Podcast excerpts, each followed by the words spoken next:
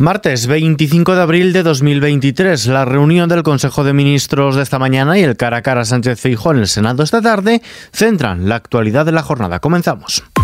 ISFM Noticias con Ismael Arranz. ¿Qué tal? El Gobierno pide a Bruselas anticipar las ayudas de la PAC. El Ejecutivo ha pedido a la Comisión Europea que permita un anticipo de las ayudas de la política agrícola común en el porcentaje más alto posible debido a la situación de sequía que afecta al campo. El ministro de Agricultura, Luis Planas, ha recordado que los adelantos de ayudas de la PAC se efectúan para mediados de octubre y suelen rondar el 50%, pero dada la situación, España ha pedido elevar el porcentaje a la mayor cantidad posible. Activación de la reserva de crisis de la política agrícola común. Entendemos que la circunstancia que está padeciendo España, también Portugal, es una circunstancia excepcional, muy superior a lo que nos encontrábamos la semana pasada en el informe Copernicus que llevaba a cabo la Unión Europea. Es verdad que hay sequía, que hay altas temperaturas, pero son mucho más acentuadas en el caso de la península ibérica. También para paliar ayudar al sector primario, el Ministerio de Hacienda y Función Pública ha publicado una orden por la que se establece una reducción general del rendimiento neto del 25% en el impuesto sobre la renta de las personas físicas que beneficiará a 800.000 agricultores y ganaderos que tributan por el sistema de módulos. Lo ha explicado en la rueda de prensa posterior al Consejo de Ministros el ministro de Agricultura, Luis Planas. Es evidentemente un incremento excepcional. Del 15 lo subimos al 20 y ahora al 25, esfuerzo adicional, evidentemente, para compensar unas circunstancias excepcionales. Pero no nos hemos quedado ahí. Además, en segundo lugar, 35% de reducción en lo que se refiere a los gastos del gasóleo agrícola. Mientras tanto, un nuevo anuncio en clave de vivienda. El presidente del gobierno, Pedro Sánchez, ha anunciado desde el Senado la construcción de 20.000 nuevas viviendas públicas para alquiler asequible en terrenos propiedad del Ministerio de Defensa a través de la Sociedad Pública Empresarial del Suelo. El gobierno, señorías, va a construir 20.000 nuevas viviendas públicas en terreno propiedad del Ministerio de Defensa a través de la empresa pública SEPA. Aplausos desde la bancada socialista del Senado. En total, si se tienen en cuenta las viviendas públicas ya proyectadas por el Ministerio de Transportes y Agenda Urbana con el plan de vivienda para el alquiler asequible, en los próximos años el Gobierno habilitará unos 183.000 inmuebles. Por su parte, el líder del Partido Popular, Alberto Núñez Feijo, ha puesto en duda que el Gobierno vaya a construir 20.000 nuevas viviendas en suelos del Ministerio de Defensa y ha tildado el anuncio de nuevos inmuebles de milagro de los panes y los pisos de Pedro Sánchez. Además, irónicamente ha dicho que no hace falta que le agradezca haber solucionado eh, el asunto de la ley del solo sí es sí con su apoyo a la reforma, algo que asegura que ha hecho convencido por las mujeres y no avergonzado por las elecciones. Usted vive de la deuda, del déficit, del incremento de los impuestos, del incremento de la recaudación fiscal, de la bajada del poder adquisitivo de los salarios. Usted debe de empobrecer las rentas medias y las rentas bajas de España, señor Sánchez. Señor Sánchez, ha venido otra vez ha venido otra vez a hablar de vivienda. Hablaremos después de vivienda, pero hombre, pero ¿de qué presume usted? Si no hace viviendas, ni las va a hacer si las viviendas son competencia de las comunidades autónomas, si el suelo público es competencia de los ayuntamientos. Por otro lado, Sánchez ha vuelto a exigir hoy al gobierno andaluz que salga de Sonroque y retire de manera inmediata el proyecto de ley sobre la ampliación de regadíos en el Parque Nacional de Doñana. Sánchez ha señalado que después de lo que se vio ayer en Bruselas con el rotundo rechazo de la Comisión Europea, el gobierno de Juanma Moreno no tiene excusas y debe dar marcha atrás en ese atropello e ilegalidad. El Parque Nacional de Doñana es muy valioso muy valioso pero que lo urgente ahora es seguir fomentando los regadíos ilegales que están secando sus acuíferos, a pesar de la ciencia, a pesar de la UNESCO, a pesar de las advertencias de Bruselas y a pesar de que la fuerte sequía que estamos padeciendo está drenando precisamente esos acuíferos. En un nuevo toque contra la Junta de Andalucía, la vicepresidenta ministra para la Transición Ecológica, Teresa Rivera, ha instado al presidente Juanma Moreno a no tontear con la reordenación del regadío en Doñana porque el aviso desde Europa dice es muy serio y nos puede costar mucho dinero los españoles.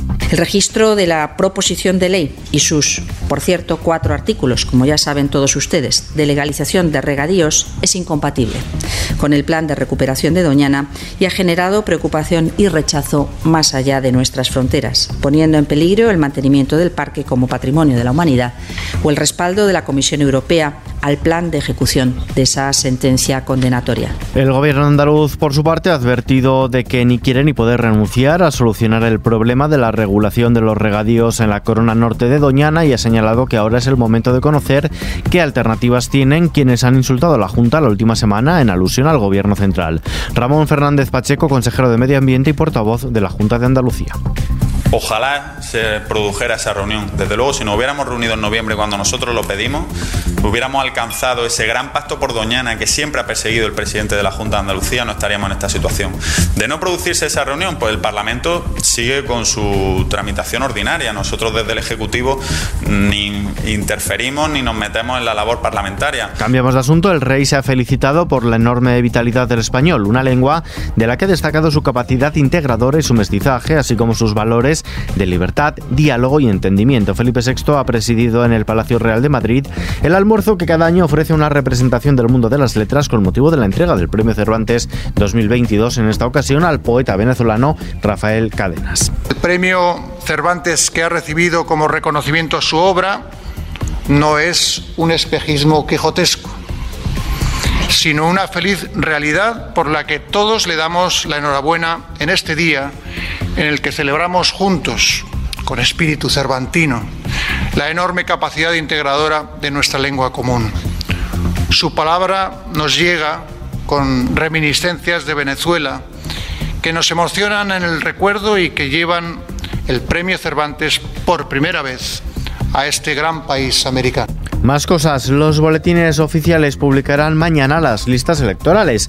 El Partido Popular tiene previsto presentar 7.040 candidaturas en las elecciones municipales del próximo 28 de mayo. Son 170 más con respecto a los comicios de 2019. Con estas candidaturas, la formación que lidera Alberto Núñez Feijóo cubrirá cerca de 9 de cada 10 municipios. Por su parte, el PSOE ha presentado 7.374 candidaturas sobre el total de 8.131 ayuntamientos españoles para concurrir a estas elecciones municipales, lo que supone un 90,69%, una cifra de participación, por tanto, algo superior a la del Partido Popular.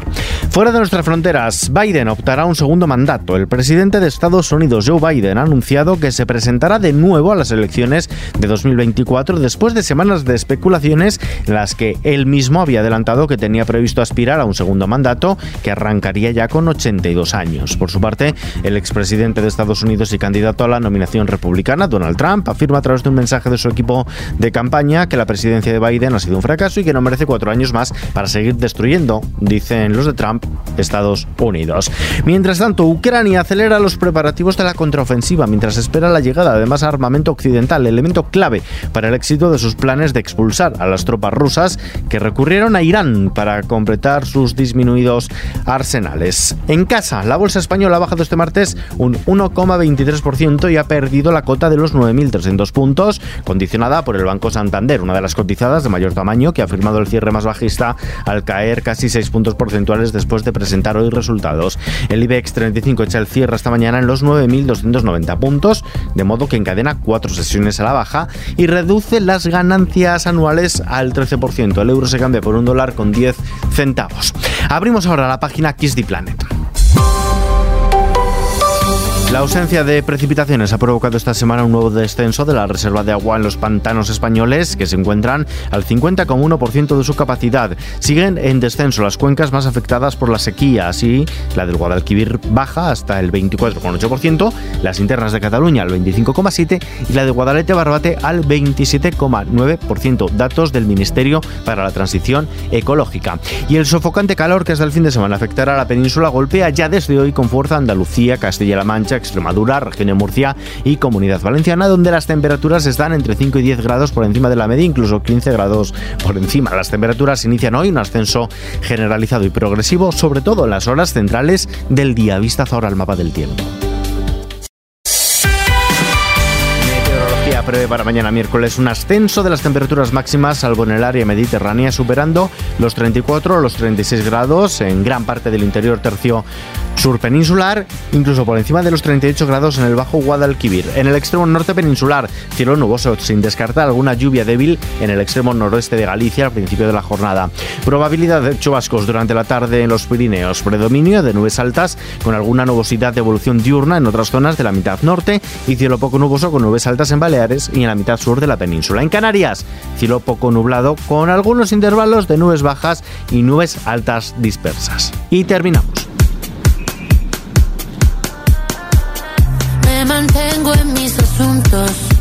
Tan solo cuatro días después de lanzar este Tonta, Nati Peluso debuta como diseñadora de moda. Lo hace con una colección con la que reivindica que nadie tiene un cuerpo perfecto, ya que, según dice, la diferencia es mucho más divertida y no deberían importar tanto los cánones. Para la Argentina, la moda es un vehículo de expresión muy potente para los artistas que les ayuda a vestir sus actitudes. Esta nueva faceta, con la firma Desigual, se une al lanzamiento inminente de un nuevo disco cargado de canciones diferentes que son todo un mundo y con las que se atreve también a producir por lo que asegura que vive la apertura de un momento súper potente.